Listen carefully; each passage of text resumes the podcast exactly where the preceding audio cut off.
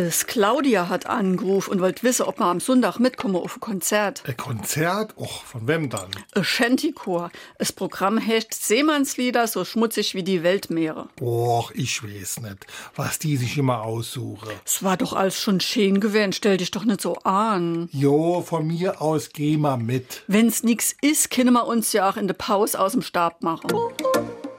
SR3. Warum wir so reden. Wie man schwätze. Wer sich aus dem Staub macht, der verabschiedet sich heimlich, still und leise, nach Möglichkeit so, dass die anderen nichts davon mitbekommen. Belegt ist diese Redewendung seit dem 15. Jahrhundert. Höchstwahrscheinlich stammt sie aus der Zeit der großen Schlachten. Wenn tausende Soldaten zu Fuß oder hoch zu Ross gegeneinander kämpften, dann wurde mächtig viel Staub aufgewirbelt.